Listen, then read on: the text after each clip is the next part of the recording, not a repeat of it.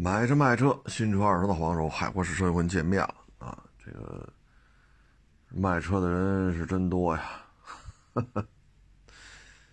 哎呀，这个这说什么好呢？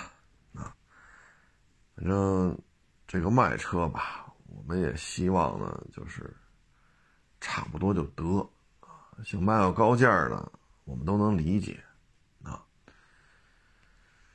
但是呢，咱们有些时候这话呀，也得说的差不多，啊，你像昨天来那个进畅，就是一三年年底的，啊，承诺的好好的，原漆、原玻璃、原胎，啊，也就有一丢丢的小划痕，啊，我说那这精品啊，这个五万公里，啊，我说这行。然后呢，我说行，那么愿意出高价收啊？人家呢也想卖个高价，我说行。车况好，它就值嘛，是不是？车况就车况好，它就值这个钱。我说那么就出个高价吧。我们出的价格呢，一三年的进畅，别的车行基本上这个价格就是往外卖的价格，相当于我们以零售价去收了这台车。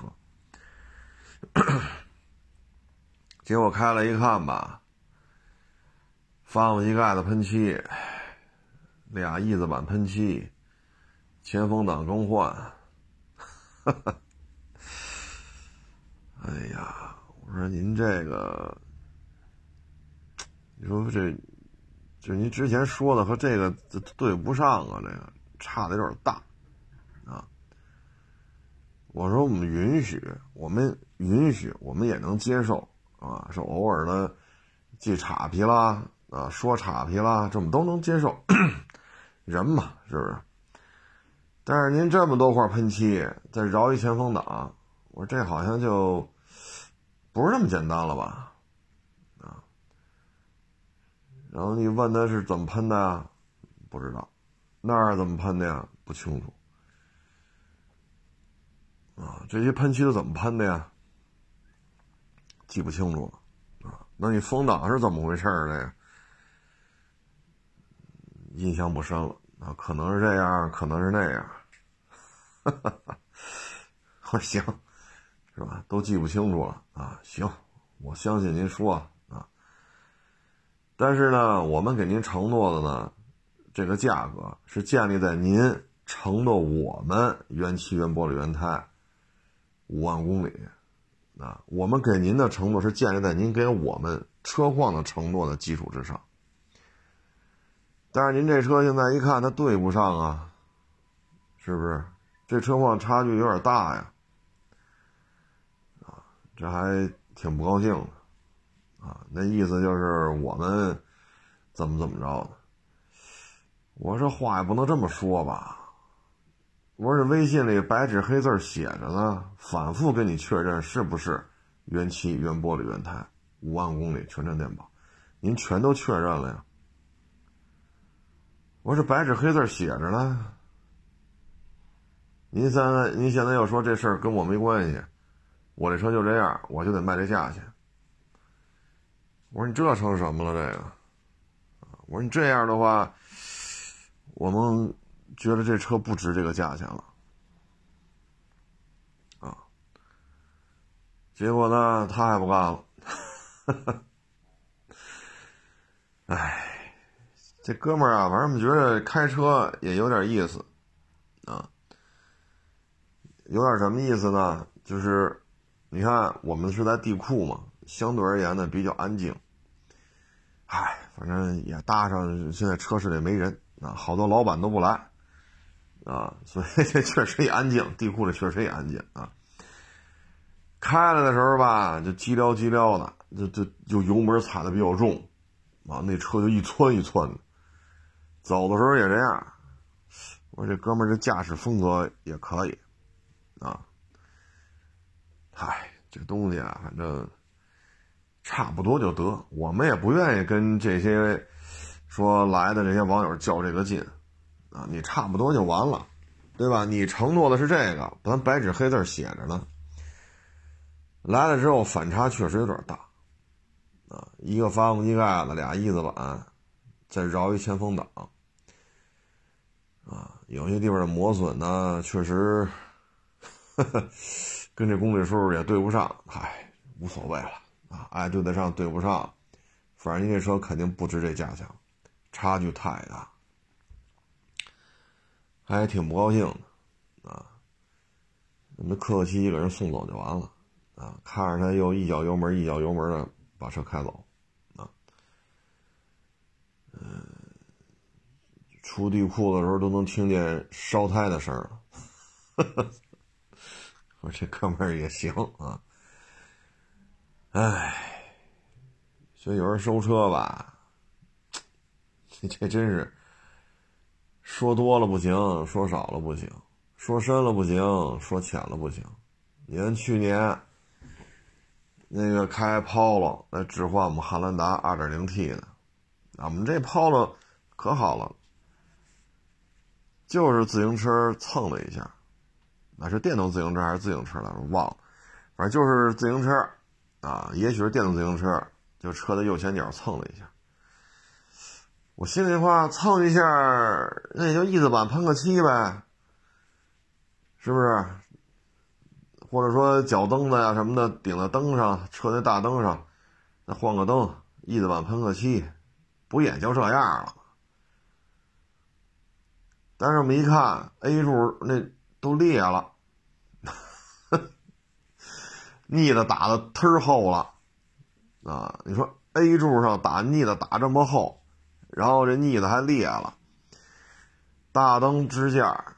翼子板的里边的支架全都变形了，拿铁丝勒上去，把这大灯和翼子板前杠拿铁丝勒上的。因为前杠、大灯、翼子板里边的金属支架都撞变形了。啊，这倒是翼子板确实啊，确实也也受伤了啊。但是这事儿，唉。当时我录那小视频，我正拍着 A 柱呢，人家边上说我车没事儿，可好了。哎呀，我说这，我说这按事故车的标准吧，就他 A 柱打了腻子了，然后腻子又开裂了，对吧？大灯支架、翼子板支架、前杠里边支架全都撞变形了，这几样东西都拿铁丝勒上去的。我咱就不说这个了，就说 A 柱打腻子，腻子都裂了。您说您这怎么算呢？这事故车当中说的很明白啊，A 柱有钣金修复，这就叫事故车呀。你说这这自行车也好，电动自行车也好，能把抛了的 A 柱撞成这样，哎，哎呀，我说那这骑车的还得撞死啊！这抛了这 A 柱。是不是像帕萨特的 A 柱那个强度，咱不好说啊，这咱不好说。那最起码比人脑袋硬吧？这不就说是个帕萨特 A 柱中保研给干折了，那也比人脑袋要结实吧？你拿人脑袋撞成 A 柱，因为你这个自行车也好，电动自行车也好，你没有这么高的高度。你能把 A 柱这个位置撞成这样，那只能是人撞上去，人从自行车也好，电动车飞出去。但问题是，人那脑袋瓜子、人的肩膀、胯骨轴子跟这个 A 柱相比，那谁的强度高？所以有些时候，嗨，大家可以翻翻去年年底给我发的，就是那 Polo 嘛，嗨，就一笑而过。行行行，您说的对啊，但是呢，这给不了高价了。啊，因为这车到哪儿去，这都算事故车，啊，所以有些时候我们收车呀，真是不愿意去较这个劲，啊，这现在就是什么呢？哼，网友来了就这么就这么就跟这儿唱这出，啊，我们能说什么呀？我们能说什么呀？这网友来我们这儿买车，我们要这么演，这网友是不是又得骂大街呀？是不是网上的写帖子呀？海沃士车是个黑店，对吧？海沃士车这这车怎么怎么着怎么着，虚假宣传，是不是在？网上写这个去，血泪控诉，黑心车商。那网友来我们这儿，我们能说什么呀？客机送走了呗。你像昨儿那进畅，那车那视频我拍了得有好几分钟，啊，我没得留底儿啊。你看我用了吗？没用。什么色儿的？不拍，啊，我们不拍。做人留一线，啊，我们不给你斩尽杀绝。你跟我们这演这出。那你就演，我们不把你车说给你车牌号给你曝光，电话号码给你曝光，你叫什么名字给你曝光，行驶本给你曝，我们不干这事儿。什么是那车的视频拍了，我们都没上。啊，给这网友留个余地，啊，咱也不干那种斩尽杀杀杀绝的这种事儿啊。反正我们觉得就是差不多就得，啊，差不多就得。但是很多网友呢，可能想法是比较复杂了，想法是比较复杂了，啊，嗯，你把我那抛了，就要一个正常的价格。我说你这 A 柱都这样了，这给不了你一个正常车的价格呀。你右前头这一块伤的比较重啊，连 A 柱带门带翼子板带灯带杠，你这可不是自行车撞的了，这这这自行车 要撞成这样。这自行车不得开个一百公里以上的，没没有这个车速，我撞不成这样，啊，唉，所以就是，其实真是差不多就得了啊。但是现在看吧，就有些人网友来了，想法都比较活泛，啊，想法都比较活泛，这就随缘吧，啊，收得成就收。收不成就拉倒，啊，咱也不勉勉强，咱也不干这种勉为其难的事儿，啊，做买卖嘛，是不是和气生财，啊，你较这个劲，你说干什么呢？包括一九年吧，有一网友两口子要来我这儿买一霸道，啊，头一回来呢。当时我那儿有海拉克斯，啊，说买霸道，我说你看吧，这有几个霸道。结果呢，就没见过海拉，就非要试这个。我说试吧，陪着他们试，试完了说没吃饭呢，啊，说说他们两口子要上饭饭馆吃去。我说行，那就去饭馆吧。吃完回来跟我聊价，我说行。然后这人就再也不回来了，再也不回来了。不回来就不回来吧，是吧？跑我们这儿过车瘾来了，这是。结果呢，过了些日子又来了，啊，这两口子又来了，又要买我们霸道。我说行，这还有几辆，看吧，也是新来的。交完钱了，那然后我就跟他说，这车是有点小毛病，小毛病在于呢，换了一个后尾灯。啊，换了一后尾灯，啊，然后呢，他们是出去就打电话了，回来就不干了，说这台车你得给我降两万。我说为什么呀？后尾灯换了这叫事故车。我说你怎么知道后尾灯换了呢？你海沃士车告诉我。哦，我就是自我说我我说我要不说你也不知道是吧？对。然后我说谁告诉你后尾灯换了就是事故车的呀？他说他们老乡啊，我说我明确告诉你，后尾灯换了。第一，你看不出来；我告诉你，我看出来了。第二，换一个后尾灯不叫事故车，本身跑了几年嘛。后尾灯换了，换了不换呀？一共四个大灯总成，俩前边俩后边，换了一个你不换呢？这就不干了，必须降两万。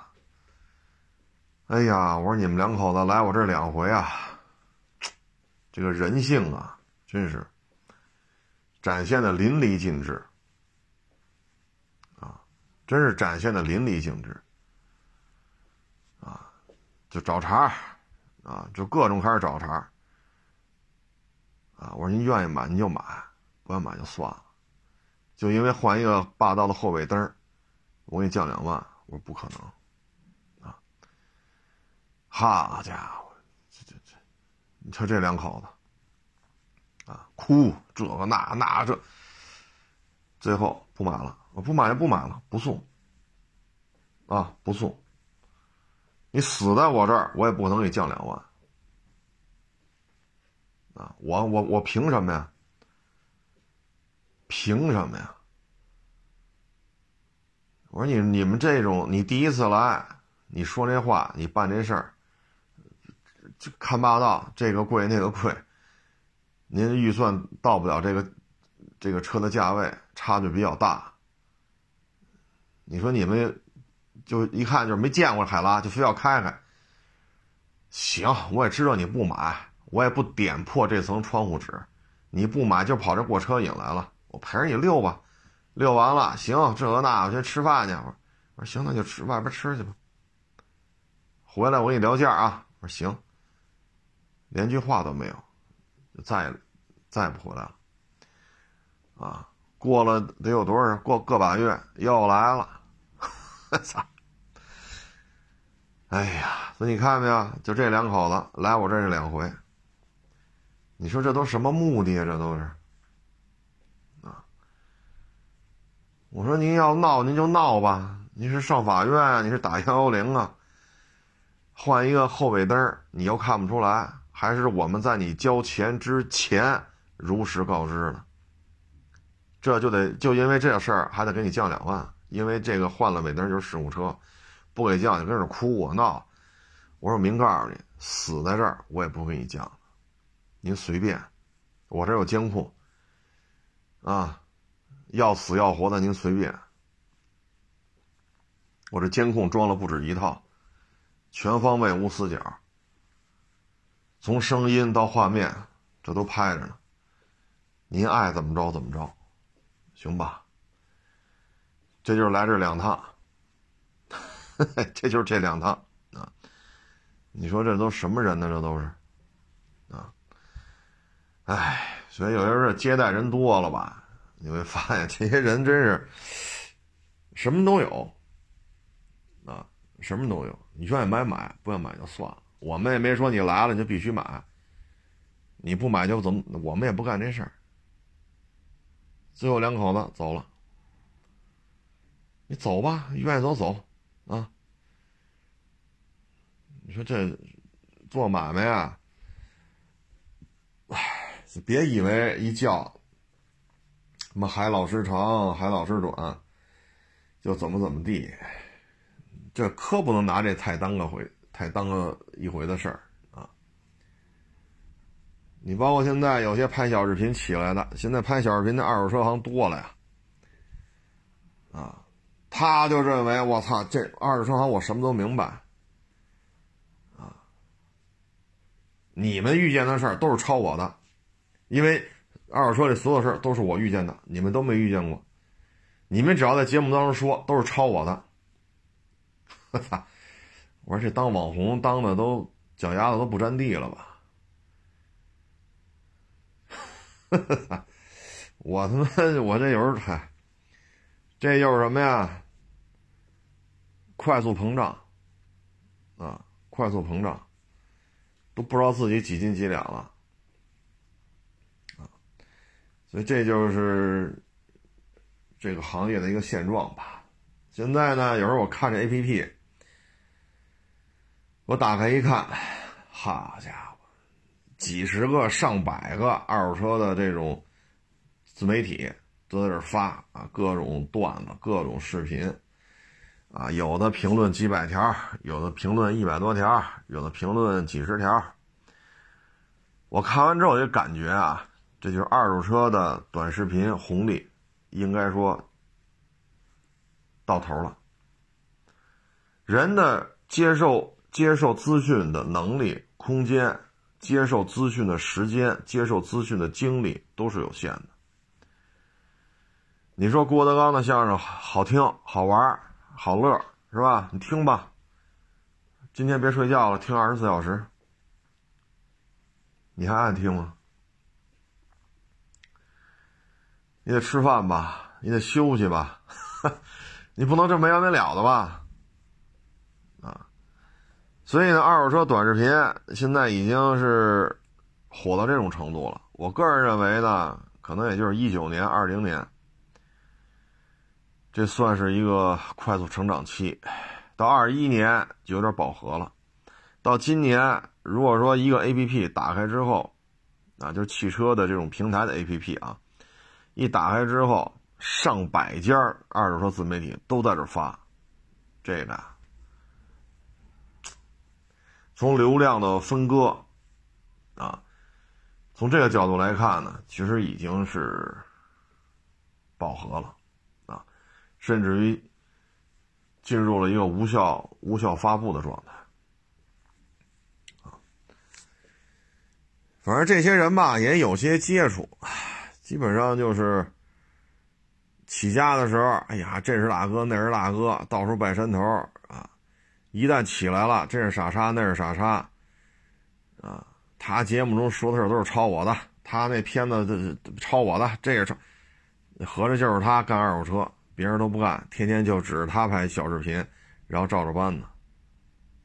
这心态就变成了。全中国只有我，我卖二手车，别人都不卖。我这短视频拍什么，他们照着抄什么，就已经成这种心态了，啊。所以我也接触过一些，啊，那就明显看着他这个心态的这种变化，啊。反正由盛及衰这种事儿，咱也经历过几个波次了，啊，唉。论坛，你说现在爱卡的论坛谁还去？搜狐的论坛谁还去？还有什么活跃度？包括那个叫什么来着？铁血军事还是叫什么来着？那不都关了吗？那在十到十五年前，那这些论坛就是流量的这种入口，啊，流量的爆发点。再往前呢，啊，再往后一点呢，就是博客，这就相当于我有我的阵地，我可以畅所欲言，我不受论坛的管理，我可以发挥我的观点，这就是博客。啊，博客火了几年之后呢，又出了微博，微博的爆发式增长之后呢，也就三四年的功夫，又开始由微信公众账号。那微信公众账号呢？得益于微信的快速普及，所以微信公众账号和微信实际上是可以在一个载体里面，而微博和微信之间那会儿是有很多不通畅的地方。那当微信爆发式增长的时候，从一千万到十亿啊，就这个过程当中，微博示弱了。但是呢，到了一九年、二零年，由于微信的相对。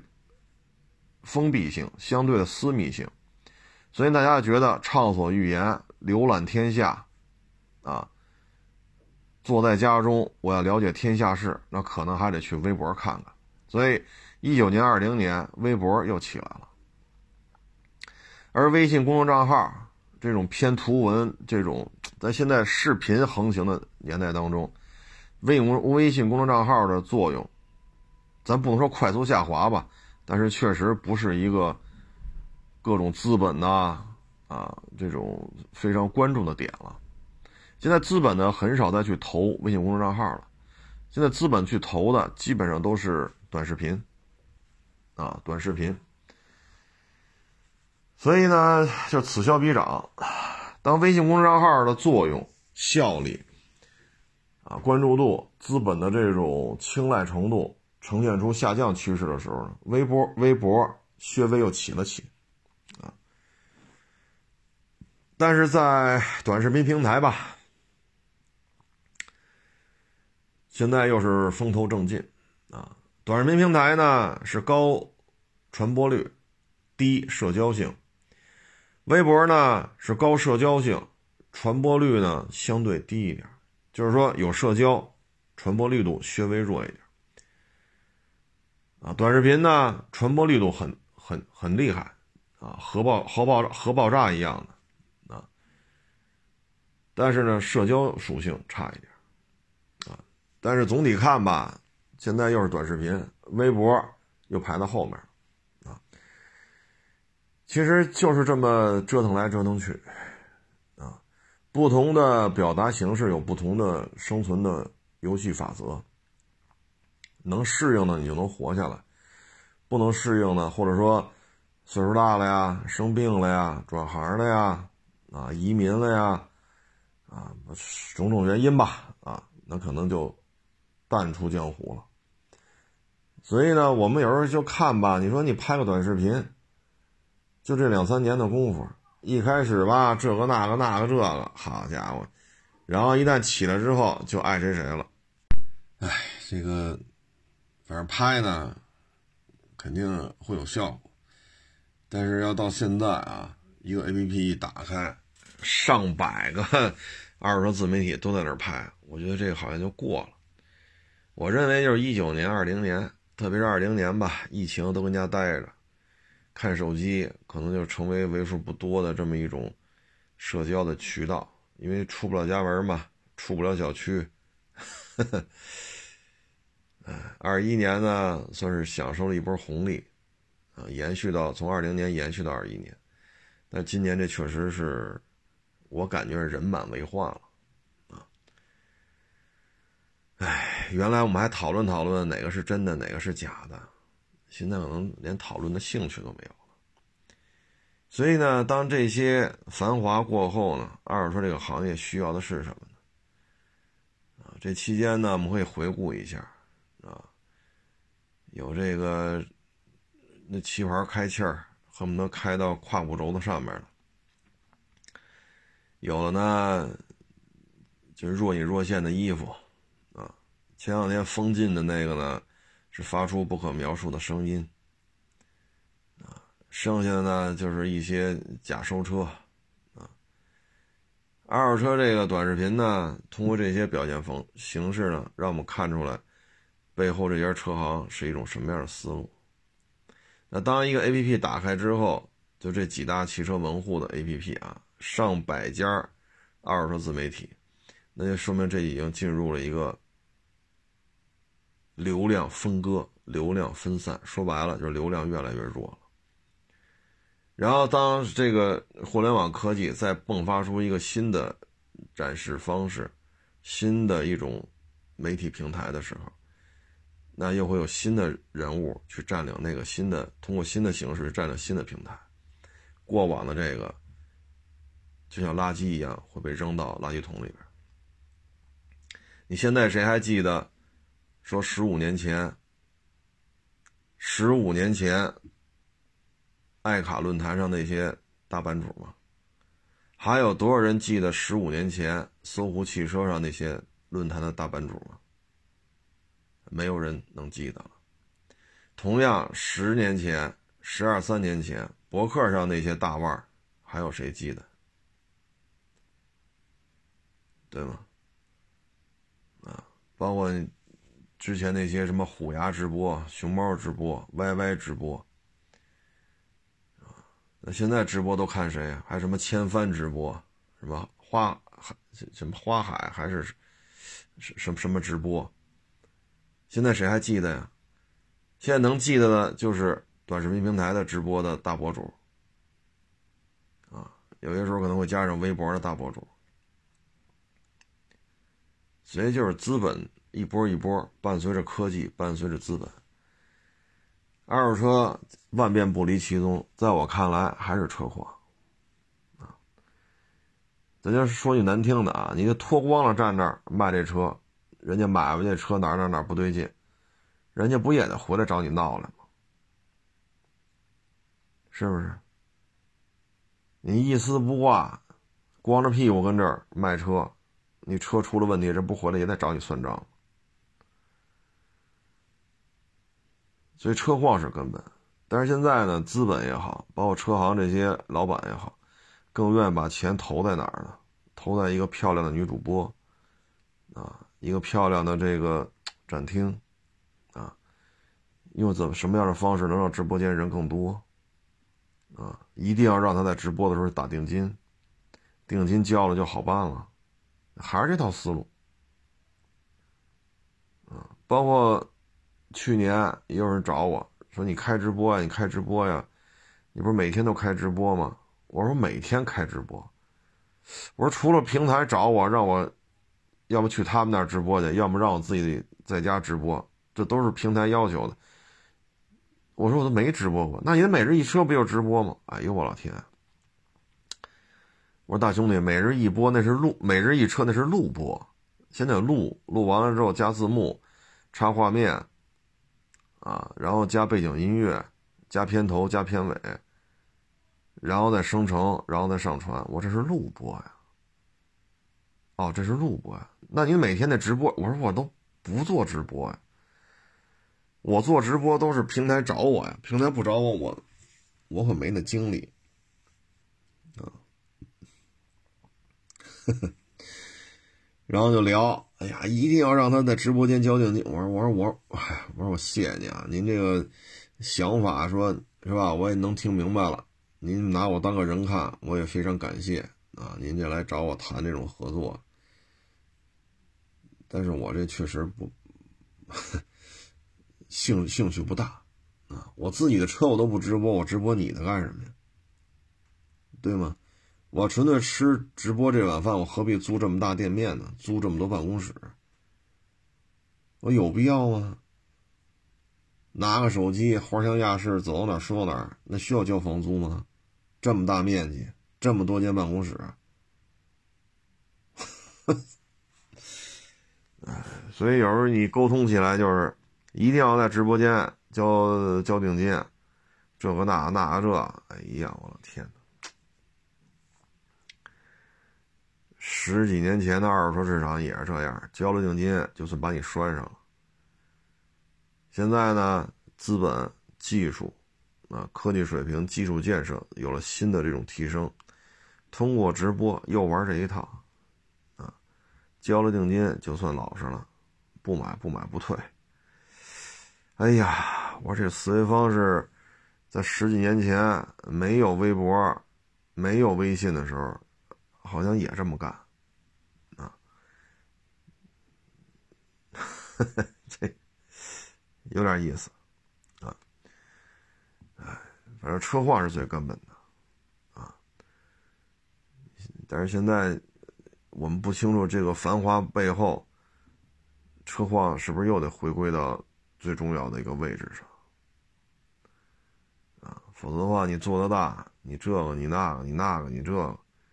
你确实做得大，你背后那么多起开庭，那么多起诉讼，那个是不是就是赔钱去了？车的事儿开庭，那不就是赔钱吗？是不是？你说你卖了一个事故车，那总不至于枪毙吧？那就是赔钱呗。你一个月这么多起诉讼，你得折腾你多少钱？反正有时候看吧，这短视频啊，包括这些人，这些叫 UP 主是吧？还是叫主播啊？你通过他们这种视频之外的言行，你能看出都是什么心态啊？有的呢，粉丝没几个，刚开始做，好大哥长大哥短，那就互动吧啊！你上我这儿评个论，我上你那儿评个论，是吧？等人家粉丝比我多了，你看见没有？就只剩下我去人那儿评论了。我得，咱也别贱不稀奇再去了，咱没有利用价值了，咱粉丝没人多了，那咱就别贱不稀奇再给人评论，人家不搭理咱了，然后你就看着吧，啊，哎，所以这个就是现状。说到这个吧，我觉得这两天就国家办了档子事儿。什么档子事儿呢？就是要求这些，嗯，送快餐的这个 APP 吧，啊，必须得降费，啊。现在降费呢，主要原因是什么呢？你送，比如说三十块钱的外卖，可能这些 APP 的平台。要收百分之二十多个点，然后开账户收钱，什么收音机是怎么怎么着的，还要收钱。然后呢，还要求你必须推出一些低于成本价的啊，走量的，否则的话你就首页，别说首页了，头三篇、头五篇都找不着你。然后呢，这些就是赔钱的啊，比如这原来卖三十，让你现在卖十八，你怎么挣钱现在呢，就是他呢是这样，这边呢去年大概上百万家。餐饮企业关停并转了，然后呢，这边呢也有几百万的就业人口通过送外卖维持生活，啊，所以需要他们降低费用呢，主要就是这是一个上下游的关系，没有了餐饮企业，何来送餐的这种这种这种薪资收入呢？啊，所以现在要求他降。啊否则的话呢，餐饮业呢，因为前这个疫情对餐饮业的摧毁是非常、非常非常明显的。啊，餐饮业呢，实际上也是一大量的人口就业。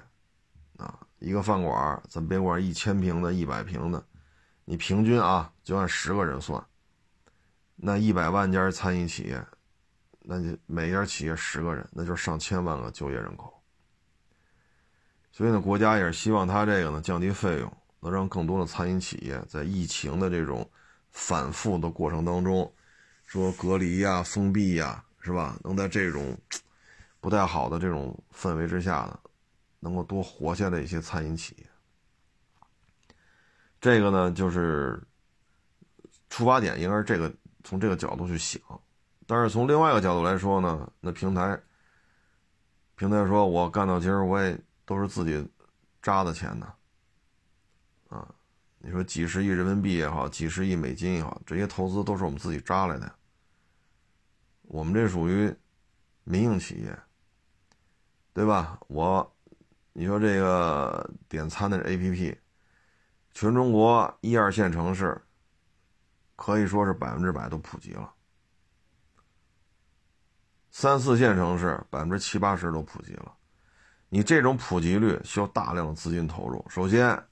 你不论是哈尔滨的、大理、三亚、乌鲁木齐，是吧？还是说什么濮阳啊、太原啊等等等等等等，这些城市它都首先要建立一个站点，站点就需要租办公室，叫雇人，然后找地推，地推要跟当地大量的餐饮企业进行沟通、签约、菜品上架、手续审核。啊，包括菜品的照片啊、定价什么的，然后这边还要雇佣大量的骑手去接这个活这个启动从零到一是很费劲的。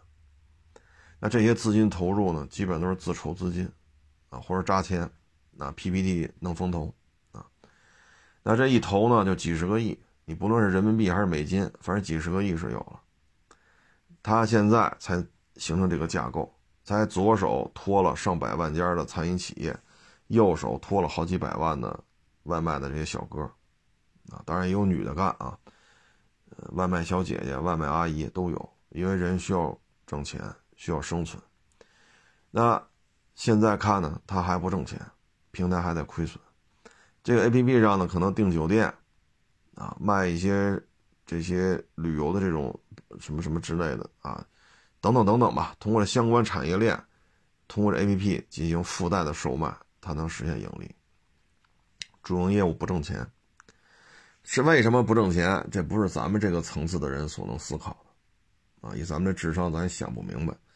反正呢，现在就这么一情况，主业不挣钱，副业背主业，啊，因为 A P P 流量高嘛，啊，它售卖一些酒店呀，售卖一些土特产呀什么的，等等等等，啊，甚至于售卖一些什么火车票啊。那在这种情况之下呢，现在呢就让它降费。实际上，对于平台来讲呢，他有他的想法。但是目前这种情况之下吧，你不能看着这么多餐饮企业倒闭，这个肯定是不行的。因为现在这种形势就这样，所以现在就要求平台降费用，现在呢大致呢就是三十块钱的一份外卖。平台可能要抽走百分之二十多个点，啊，也就是说呢，四分之一，啊，三十块钱呢，差不多就是，呃，四分之一的话呢，七到八块，啊，那这个对于外卖这种利润来讲呢，按百分之五十来算，啊，十五块钱的毛利。那十五块钱毛利，您一下抽走七八块钱，那对于餐饮企业来讲，这还怎么挣钱呢？所以呢，我们就会发现呢，外卖的点餐的价格会比堂食要高，这是一方面，它来应对成本啊。这个平成本呢，主要就是平台要拿走，然后平台要分给外卖骑手，剩下自己的。这是餐饮企业不得已而为之。还有一种方案呢，就是预制菜。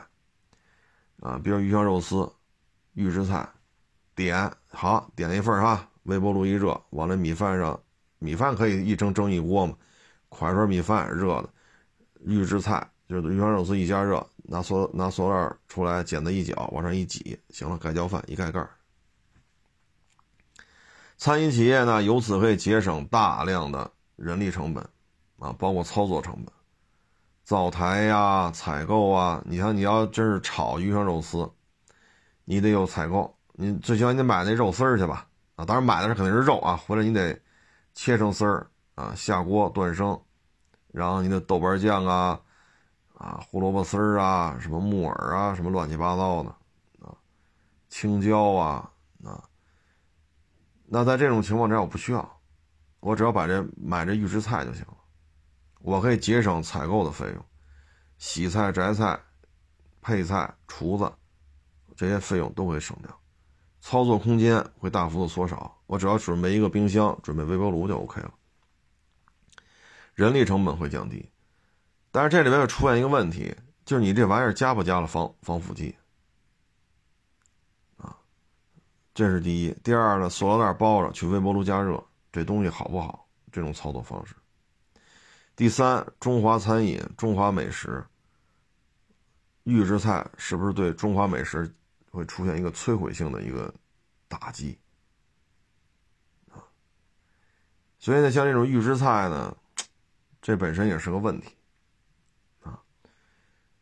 嗯，包括很多菜这肉啊，包括这个一些调料、一些汤汁。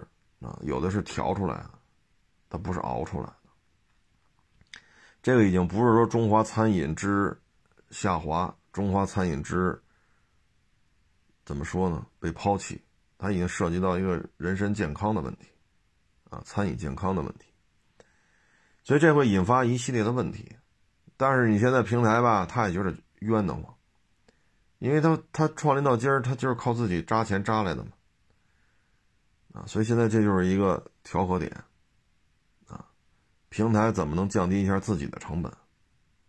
因为现在这种情况之下呢，左手拖着几百万外卖小哥、外卖小姐姐，右手拖着上百万的餐饮企业，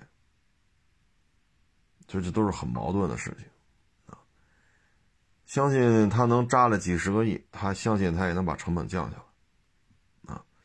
类似的情况呢，其实，在网约车平台也是在上演，啊，形成垄断地位了。流量如此之高，但是依然不挣钱，依然一天赔一个亿。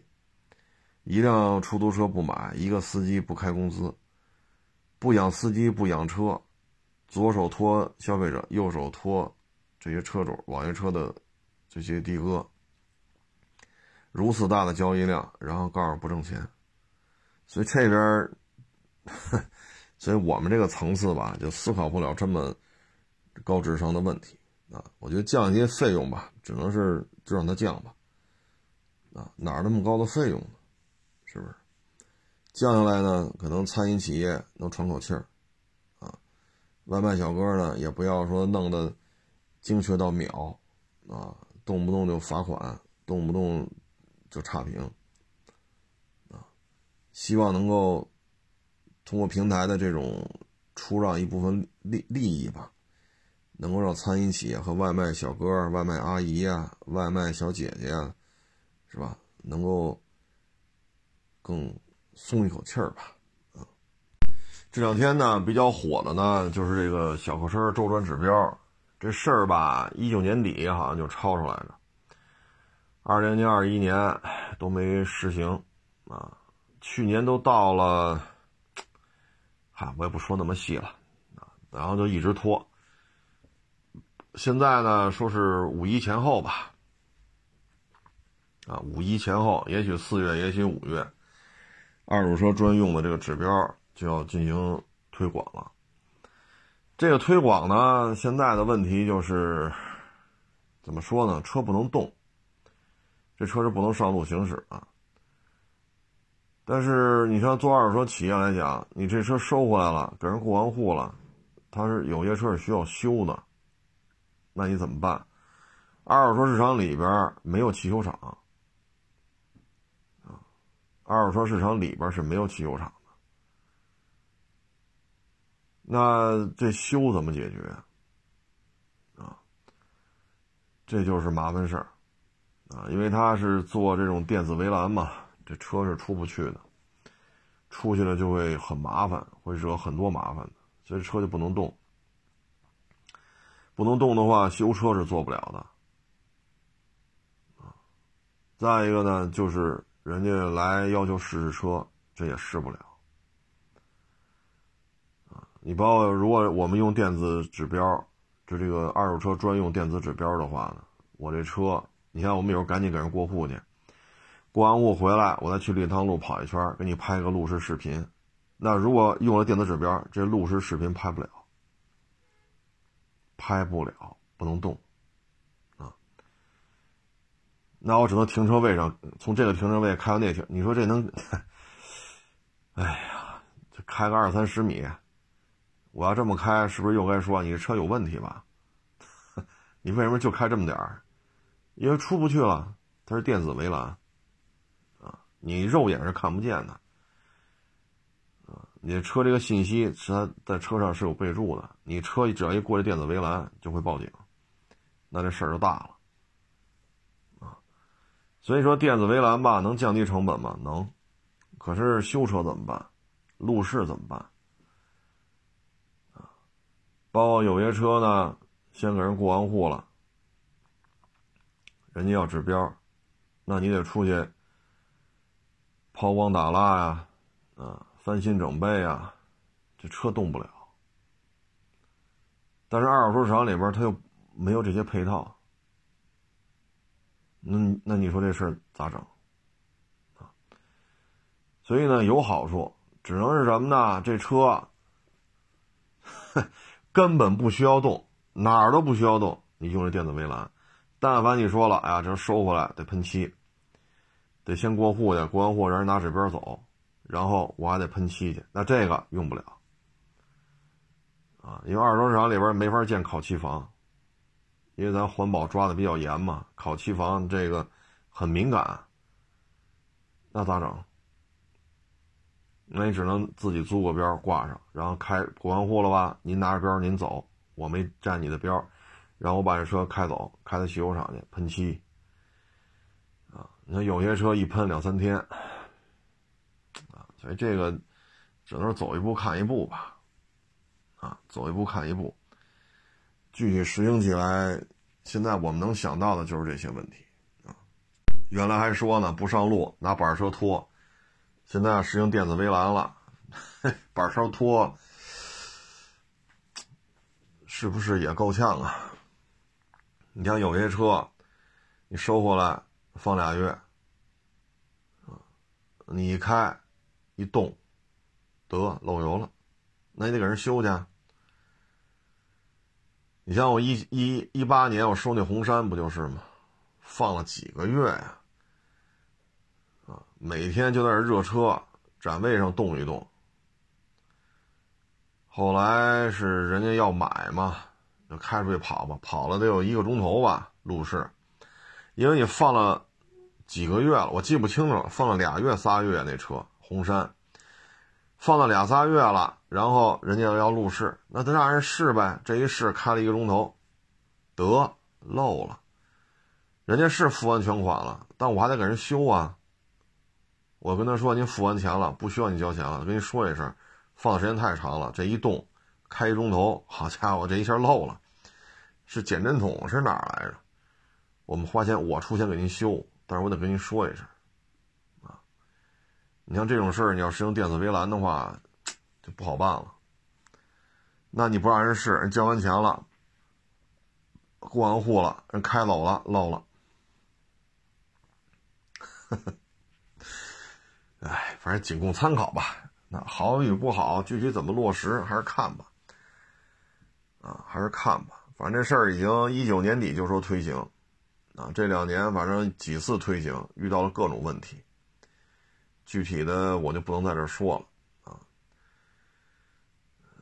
还是看吧，看这次推行完之后是一个什么样的效果啊？这个就是时代的变化啊，这种变化所带来的这些，嗯，我给大家举个例子吧，我给大家，我要给大家举个例子啊，你像现在啊，人民币要数字化啊，现在呢，我们会发现呢，有些行业呢，其实就是在被淘汰。啊首先就是这个武装押运。我记得在九十年代的时候呢，银行的这种现金业务其实就是开个面包车啊，二幺二、桑塔纳啊，也就这个啊，弄点钱箱子啊，银行的几个，当然咱具体咱不清楚啊，反正就是看银行的这些。叫职工是吧？然后就提着这钱箱子去银行，然后银行就反正每天都能看见啊。但是到了九十年代初中期，就陆陆续续就开始出一些案子了。到了九十年代末呢，我记不太清楚了，好像九十年代末就开始成立武装押运了，啊，就是运钞车，啊，像北京这个街头就很常见了。呃，这个行业呢，不不是说就北京有啊，很多城市都有，啊，这个行业当中吧，嗯，其实头些年是在往上走的，特别是本世纪这个奥运会，啊，再到一五年、一六年，啊，也就是说支付宝、微信没有形成气候之前。这个武装押运，啊，就金融就是金融机构，一般武装押运呢是当地的公安机关，他们来全资管理的，啊，一般也都是公安系统的一些领导在这里管控，因为有枪支，啊，就这个比较敏感。然后金融机构呢会出面跟这个谈服务费用的问题，然后确定网点的取款的这个网点的地点。时间、路线，啊，这个呢行业呢，最近这三四年吧，应该说是快速下滑，啊，所以吃这碗饭的就明显就不行了，收入应该说是越来越低，但是它不会取消的，因为金融系统它对于这个现钞啊。它还有相当长一段时间才会说市面上完全没有现钞了，它还需要很长一段时间，啊，但是呢，这个业务确实在缩水，啊，业务量在缩水，啊，很多银行网点呢，越来越多的已经不再办理现金业务了，就弄一堆机器，啊，身份证卡是吧？这个那那个这个，很多业务就办完了。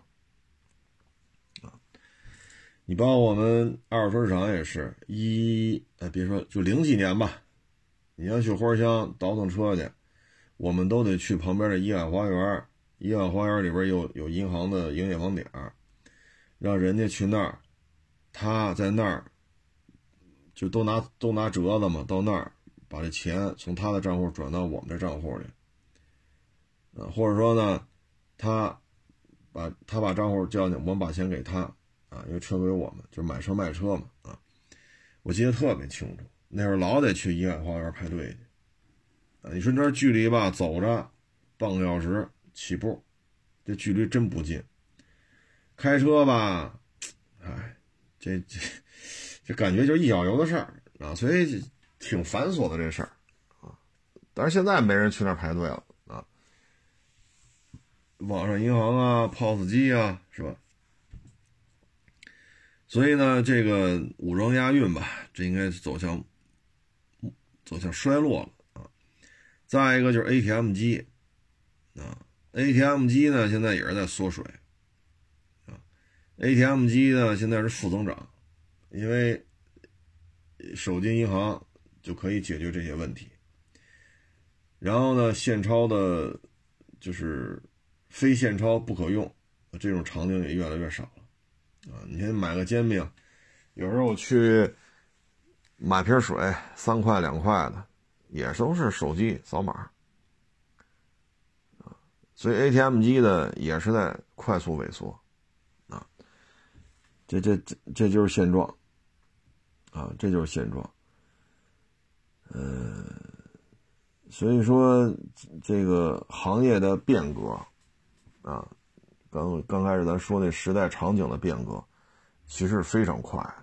这种快就在你不经意当中，你会发现有些东西抓都抓不住了，有些东西你往回推也推不出去，它就会进入你的工作生活啊。你像我们现在收车啊，你像我举个这例子啊，十年前。啊，那车还老点那车是一零的，那十二年前了。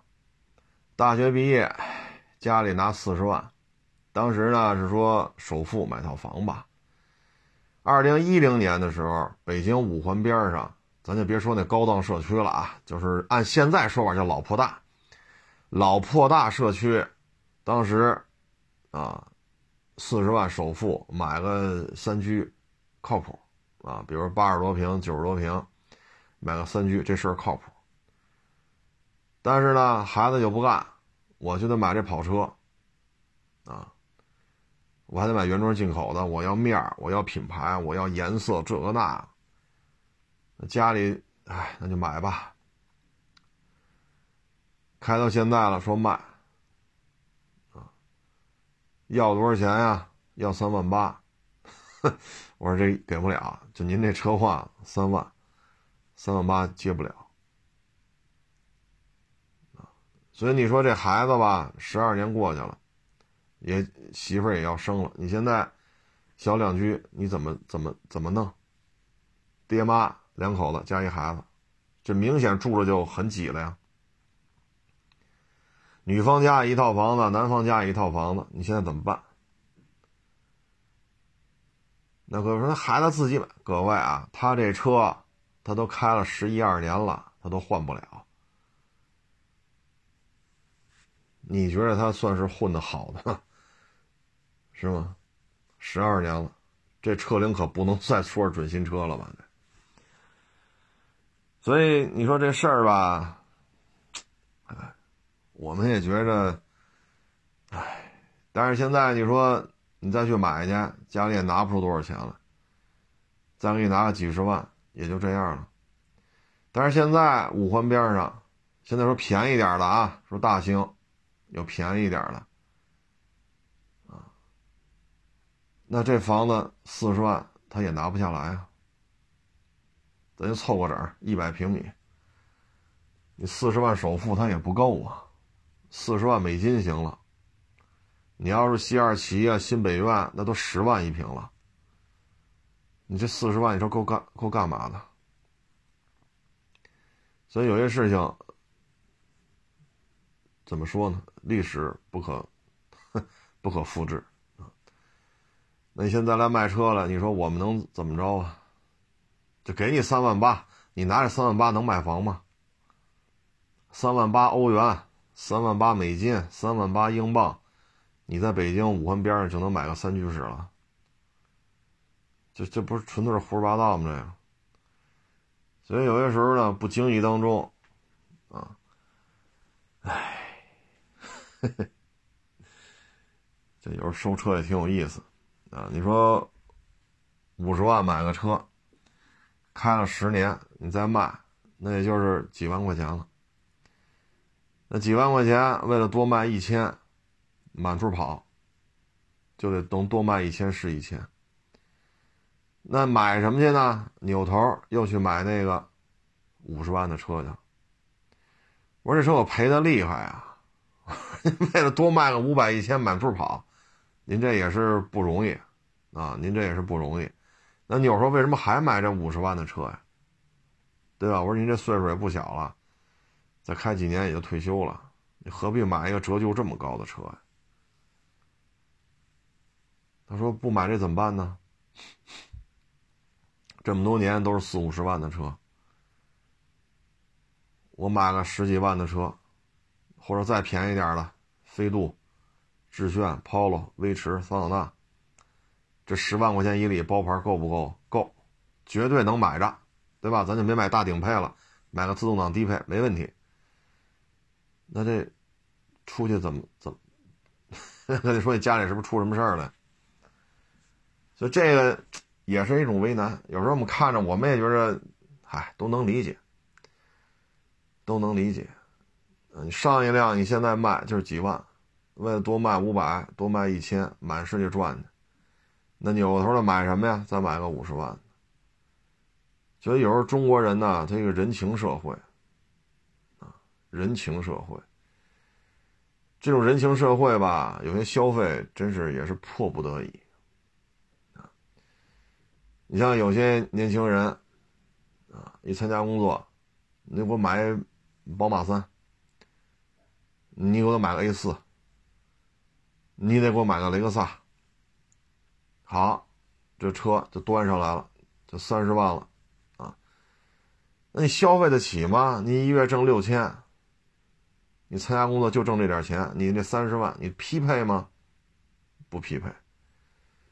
那过了几年。你再换车怎么换？你当时买的就是宝马三，你现在能能换什么？那现在收入你是高了，该开了五六年，您这收入是高，你可能挣一万了。那你当时三十多万买的车，现在也就卖十几个。你加上油钱、保险，你一算，这五六年赔出二十万。那现在了，你。一是收入增加了，六千变一万，六千变一万二。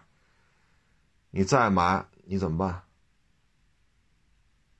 咬着后槽牙，从宝马三变成奔驰 E，或者宝马三变成宝马五，或者宝马三变成雷克萨斯 ES，还得是三百 Hybrid 啊，不能太便宜了。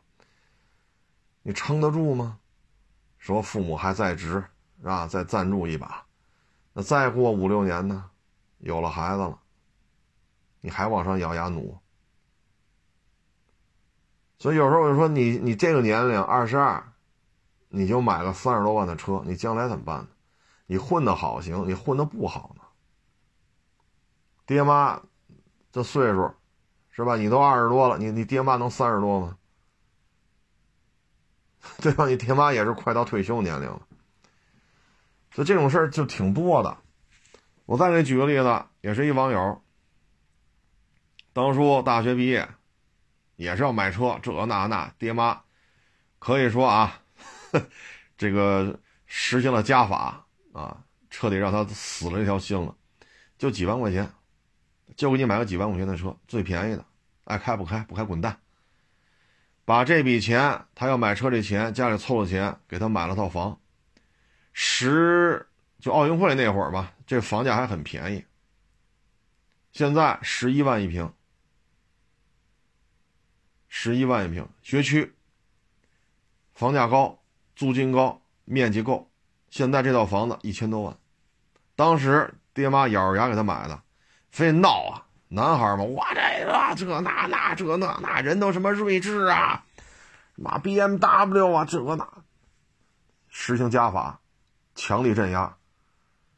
老实了，现在一看，自己挣一万多点媳妇挣几千，养活孩子，父母也老了，也退休了，十几年过去了嘛。你现在一看，我操，这房子一千多万，现在对爹妈毕恭毕敬的，为什么呀？当时家长把他揍一顿，臭揍一顿，老实了，不再去跟人家攀比了。人都六缸的，人家三二五，人家锐志，人家这那那什么 IS 三百，老实了。为什么呀？他知道了，两口子挣这钱，这房子一千多万，学区占上了，面积也大，将来不住出租，租金也高。现在租都一万多一个月。